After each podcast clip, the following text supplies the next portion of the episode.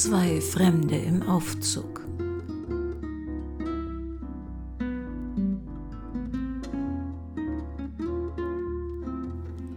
Ein Kurzkrimi von Henrietta Pazzo.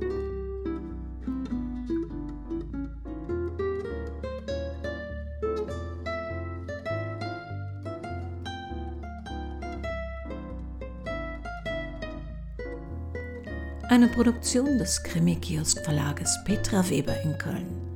Sprecherin Petra Weber.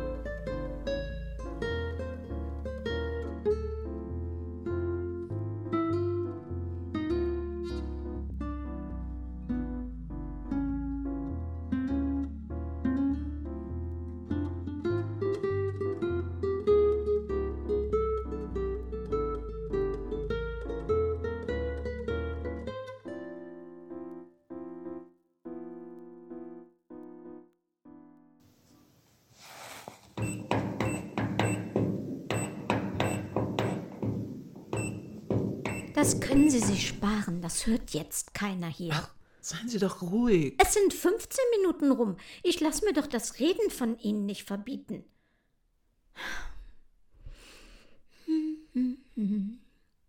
Notfalls singe ich. Girls just wanna have fun. Stopp.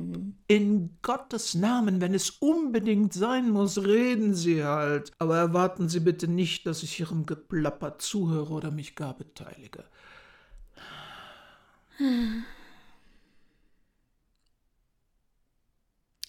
Also das könnte ja hier jetzt noch eine Weile dauern. Vielleicht sollten wir uns vorstellen, ich bin... Moment, Moment, Moment. Wir sind nicht hier, um Freundinnen fürs Leben zu werden. Mir ist völlig wurscht, wer Sie sind, und Sie geht's nichts an, wer ich bin. Wir sind zwei Fremde und wir bleiben zwei Fremde.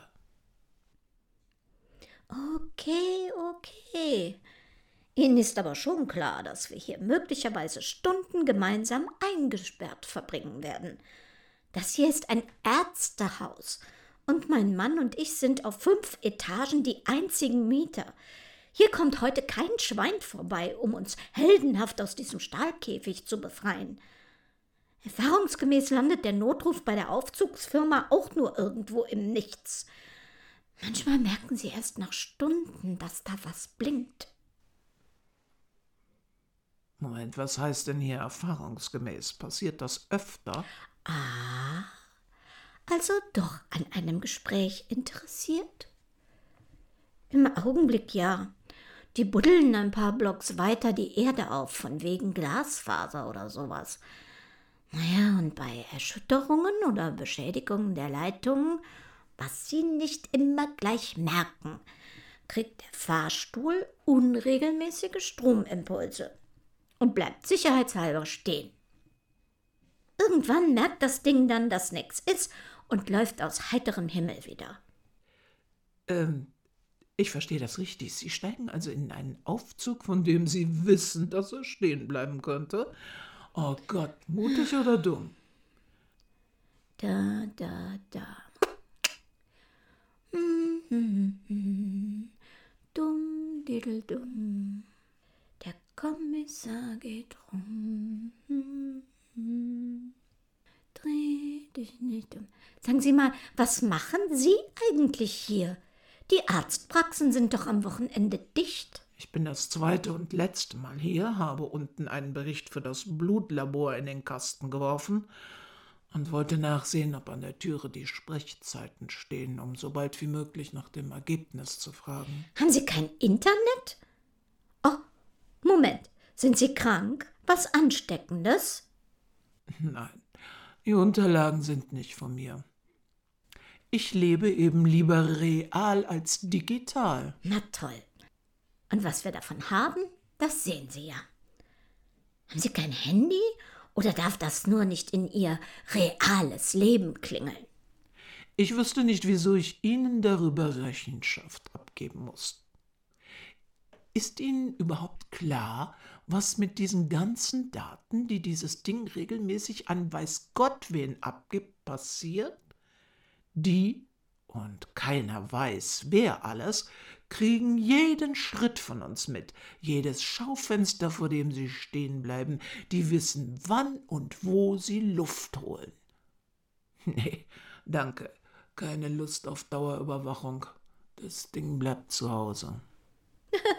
Mir wär's ganz recht, wenn jetzt jemand wüsste, dass wir hier drin feststecken. Und warum haben Sie dann kein Handy dabei? Sie wirken wie jemand, der es mit aufs Klo nimmt. Kann schon sein. Der Akku war leer und ich wollte ja nur zum Briefkasten. Hm. Gott, ist das langweilig. Hm. Sollen wir was spielen?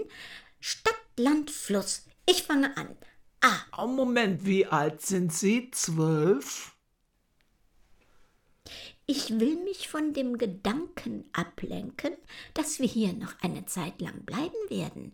Und wenn Sie nicht einen wasserdichten Plastikbeutel dabei haben, ist es mit dem gemütlichen auf der Erde rumsitzen in Kürze hier vorbei.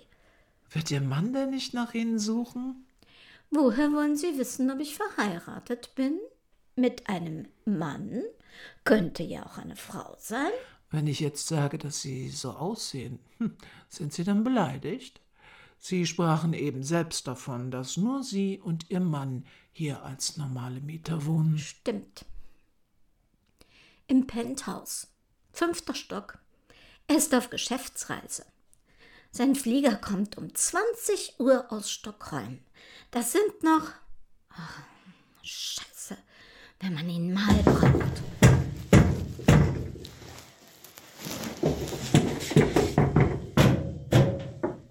Glauben Sie, wir haben genug Luft hier drin? Oh, das ist hier kein Horrorfilm. Sehen Sie sich mal um, jede Menge Luftschlitze. Jetzt kriegen Sie mal bloß keine Panik, das verschlimmert alles nur. Ich wäre nicht beleidigt. Wie bitte? Ist doch okay, wenn man sieht, dass ich einen Mann, einen reichen Mann, geheiratet habe. Von reich habe ich nichts gesagt. Na, aber ich hoffe, man sieht es. Diese Pantoffelchen vorne, dieses, sehen Sie das? Ferragamo. Und die Klunke von Kleef und Apels. Und der Rest. Schon gut, schon gut, ich habe verstanden. Sie sind also teuer im Unterhalt. Wenn ich jetzt sage, dass Sie so aussehen, als seien Sie nicht verheiratet, sind Sie dann beleidigt? Warum sollte ich? Es ist kein Geheimnis, dass ich mein Leben allein finanziere. Und ich schäme mich nicht dafür. Warum? Was? Warum sind Sie nicht verheiratet? Hat sich nicht ergeben. Müssen Sie noch mal hier ins Labor? Meiden Sie den Aufzug? Nein, mich kriegt hier niemand mehr her. Die Ergebnisse werden telefonisch mitgeteilt. Dann werden wir uns wahrscheinlich nie wiedersehen. Nein, das werden wir sicher nicht. Wir wissen nicht, wer wir sind und wir treffen uns nie wieder. Wir könnten uns alles sagen und nie gegeneinander verwenden. Die Wahrheit. Was heißt, es hat sich nie ergeben? Das ist doch Quatsch. Sie sehen doch ganz passabel aus. Hm, Sie zuerst. Warum haben Sie geheiratet? Die Wahrheit. Ganz ehrlich? Weil er eine Freundin heiraten wollte. Ich weiß nicht, das war. Wieso gerade die? Die sah nach nichts aus. Die war langweilig, eine graue Maus. Am Anfang, ja, da war es nur ein Spiel, so just for fun. Wie eine Jagd oder eine Wette mit mir selbst. Ich wollte ihn fallen lassen, sobald sie es mitbekommen hätte. Aber dann, hm, es ist nicht so verkehrt, viel Geld zur Verfügung zu haben. Sie haben ihn Ihrer Freundin nur so zum Spaß ausgespannt? Jep. Ja, Freundin, ist auch so ein Konzept, an das ich eh nicht glaube. Gesellschaftlich ist es ja immer wieder gefordert.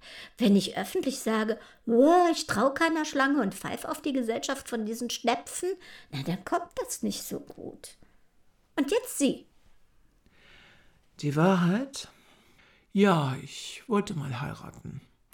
Wir waren noch ganz am Anfang in der Planung. Aber meine Mutter fand das nicht so gut. Und was hatte sie denn dagegen? Weiß nicht. Sie hängt halt sehr an mir. Und dann, dann sind sie zu ihm oder ihr und haben gesagt, sorry, wird nix, Mami lässt mich nicht. Nein, sie hat mit ihm geredet, hat ihm alle meine Fehler aufgezeigt, meine Schwächen, was da auf ihn zukommt, ob er sich dessen bewusst ist, weil ich könne mich ja nicht vorrangig um ihn, sondern ich müsse mich ja um sie kümmern. Dass das Zeit in Anspruch nimmt. und Kinder da überhaupt keine Option wären, ob er sich dessen bewusst wäre und ob es für ihn okay sei, bei mir nur Platz zwei einzunehmen, den Kinderwunsch völlig aufzugeben, den wir beide so sehnsüchtig hatten. Oh, wow, heftig. Was hat sie denn? Ist sie sehr schwer krank? Kann ja nicht eine Pflegerin kommen oder ein schönes Pflegeheim? Medizinisch hat sie nichts. Das hat auch hier das Labor in der ersten Begutachtung ergeben. Aber sie wollte, dass ich denen noch jede Menge Unterlagen einwerfe, um es im Kontext noch einmal zu überprüfen. Sie ist pupsgesund. Oder wie sie sagt, die Ärzte können einfach nichts finden, weil die Medizin noch nicht so weit ist. Ja, wenn es strategisch günstig ist, dann kommen sie, diese Schübe. dann kann sie nichts allein, nichts. Also muss sie doch irgendwas Furchtbares haben. Oha. Und äh, der Vater? Ich habe keinen Vater. Genau genommen habe ich auch keine Mutter. Sie ist meine Adoptivmutter. Meine echte Mutter hat sich totgefixt. Ich lag als Kleinkind neben ihr. Tagelang. Ich wäre fast verhungert. Hätten sie mich auch nur ein bisschen später gefunden. Naja, das Jugendamt hat mich dann an Adoptiveltern vermittelt. Zwei Jahre später haben die sich getrennt. Ich musste bei ihr bleiben. Sie behauptet, er wäre wegen mir gegangen. Nein, ich denke, das ist gelogen. Macht aber keinen Unterschied. Habe ihn nie mehr gesehen. Es gibt keinen Moment in meinem Leben, in dem sie mich nicht daran erinnert, was sie alles für mich getan hat, für mich aufgegeben hat und wo ich ohne sie wäre. Im Grunde brauchen wir kein Ergebnis. Ich weiß eh, was passiert. Die Analyse ist erneut ergebnislos, da bringen dann auch 70 Seiten Kontext keine anderen Werte. Und sie wird sagen, die haben keine Ahnung, und dann rennt sie zum nächsten Arzt. Bei uns im Umfeld hat sie schon alles durch, jetzt sind die Nachbarstädte dran.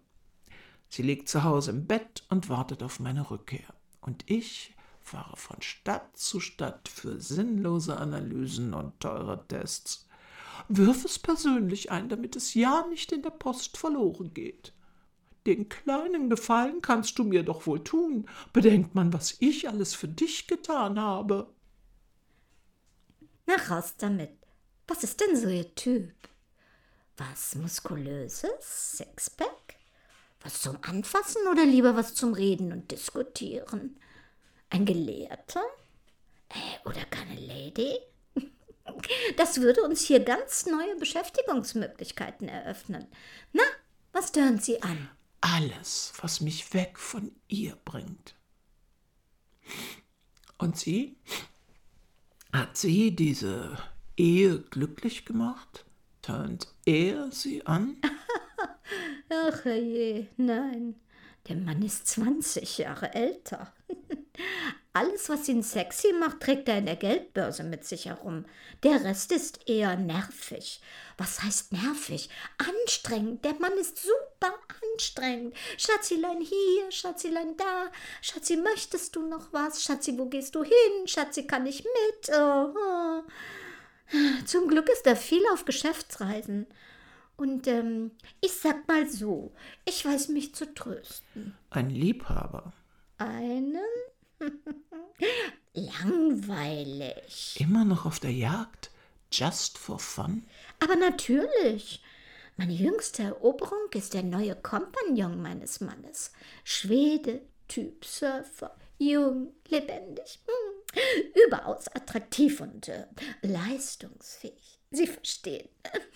Ein, ach, ein super Typ.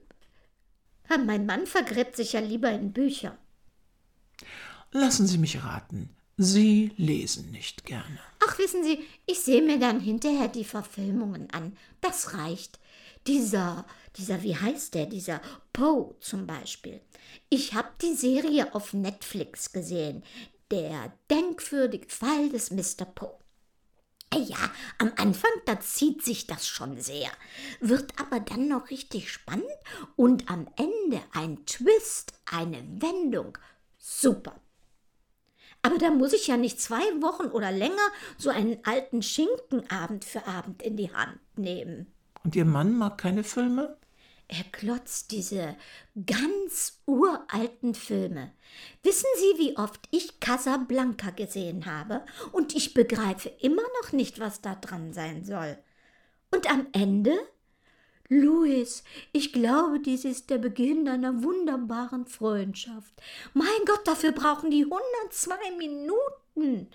In Schwarz-Weiß, im Nebel, alles unscharf, total bekloppt und völlig überbewertet. Wissen Sie, was lustig ist?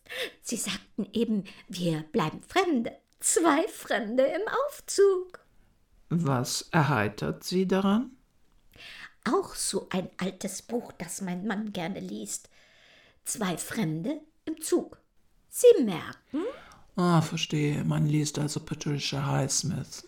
Na, wenn die das geschrieben hat, ich habe mir den Film dazu angesehen. Ach, was heißt angesehen? Ansehen müssen. Der Fremde im Zug von Alfred Hitchcock, basierend auf dem Roman von Highsmith? Ja, genau der. Auch schwarz-weiß. Aber zumindest kein Nebel und scharf. Sie wissen, um was es da geht? Ja, Sie auch? Drum erheitert es mich ja so. Wir hier, wir sind uns noch nie begegnet. Es gibt keine Verbindung. Einfach zwei Fremde. Es wäre perfekt. Ich verstehe nicht, was wäre perfekt? Na nun tun Sie mal nicht so. Wir haben beide ein Problem, das der jeweils andere leicht lösen könnte. Ich für Sie und Sie für mich. Das ist jetzt aber nicht Ihr Ernst. Na wieso denn nicht? Sie geben mir die Anschrift und Beschreibung dieses kränkelnden Monsters und ich zeige Ihnen mal ein Bild von meinem echt nervigen Mann. Hier, gucken Sie mal, im Medaillon. So sieht er aus. Naja, so sah er aus vor zehn Jahren. Adresse kennen Sie ja. Zwischen uns gibt es keinerlei Verbindung. Ist doch genial. Schicksal. Das sollte so sein. Ich meine, wie, wie hoch ist die Wahrscheinlichkeit, dass Sie und ich, wer immer Sie oder ich bin oder Sie sind, wie ist das jetzt richtig? Also, wie hoch ist die Wahrscheinlichkeit, dass wir beide uns mal treffen? Null. Also sollte das wohl so sein. Und äh, wie sollte das denn technisch gehen? Ich habe keine Waffen. Ich könnte auch gar nicht damit umgehen. Und mit einem Messer oder was? Nee, kommt nicht in Frage. Nein, nein, nein, nein. Messer, nein, nein, nein, nein. Da können die DNA-Spuren. Sie gucken wohl wenig modernes Fernsehen. Naja, aber es müsste mehr nach, nach einem Unfall aussehen. Das wäre das Beste. Na kommen Sie, Sie haben doch bestimmt schon mal dran gedacht. Wie würden Sie das denn machen? Na ja, drüber nachgedacht habe ich schon. Es weiß ja jeder, dass sie angeblich nicht so gut laufen kann. Und bei uns im Treppenhaus, die Stufen sind verdammt steil und die Treppen sind sehr hoch und lang. Ja, also, sag's doch. Ich habe auch schon mal drüber nachgedacht. Haben Sie die Toreinfahrt am Haus gesehen? Da läuft eine Landstraße lang, so gut wie kein Gehweg. Aus dem Torbogen raus. Ein klitzekleiner, aber heftiger Schubs. Man wird nicht gesehen, keiner ahnt, dass der kleine Stolperer gar keiner war. Und sie gehen zurück in den Hof über das Mäuerchen bei den Mülltonnen, sind sie schwupp aus dem Geschehen sprich Tatort, raus. Das wär's. Genial. Sie wissen schon, dass es in unserer Romanvorlage zu Problemen kam.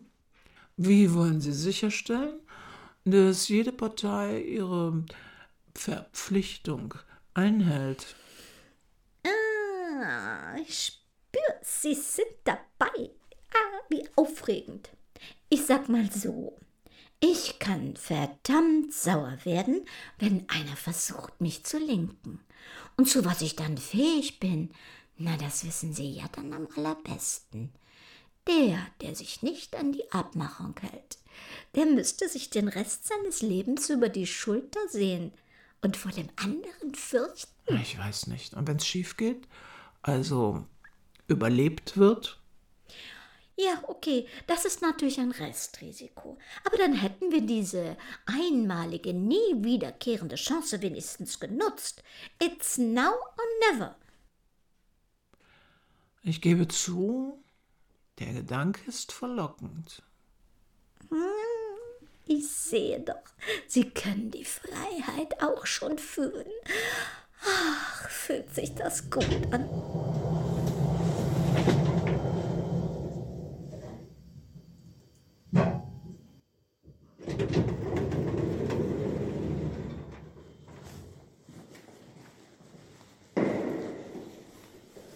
Sehen Sie, das Schicksal ist mit uns. Ich zeige Ihnen den Torbogen zur Landstraße raus. Ein einziger heftiger Schubs. Hier entlang.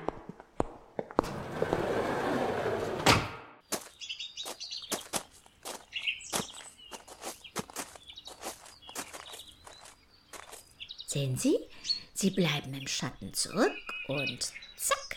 Sorry, ich kann das nicht. Aber wieso denn nicht?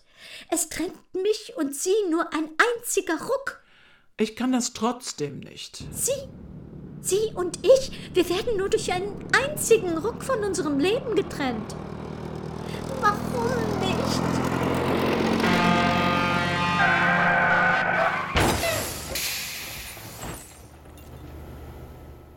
Weil ich mit ihrem Mann zuerst im Fahrstuhl festsaß.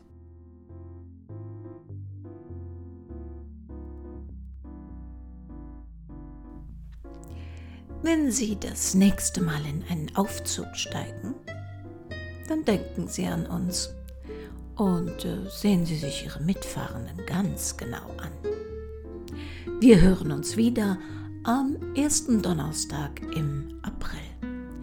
Bis dahin, ob Sie nun lieber Treppen steigen oder sich mit Fremden in einen Aufzug begeben, wo immer Sie sind und was immer Sie tun, passen Sie bitte gut auf sich auf.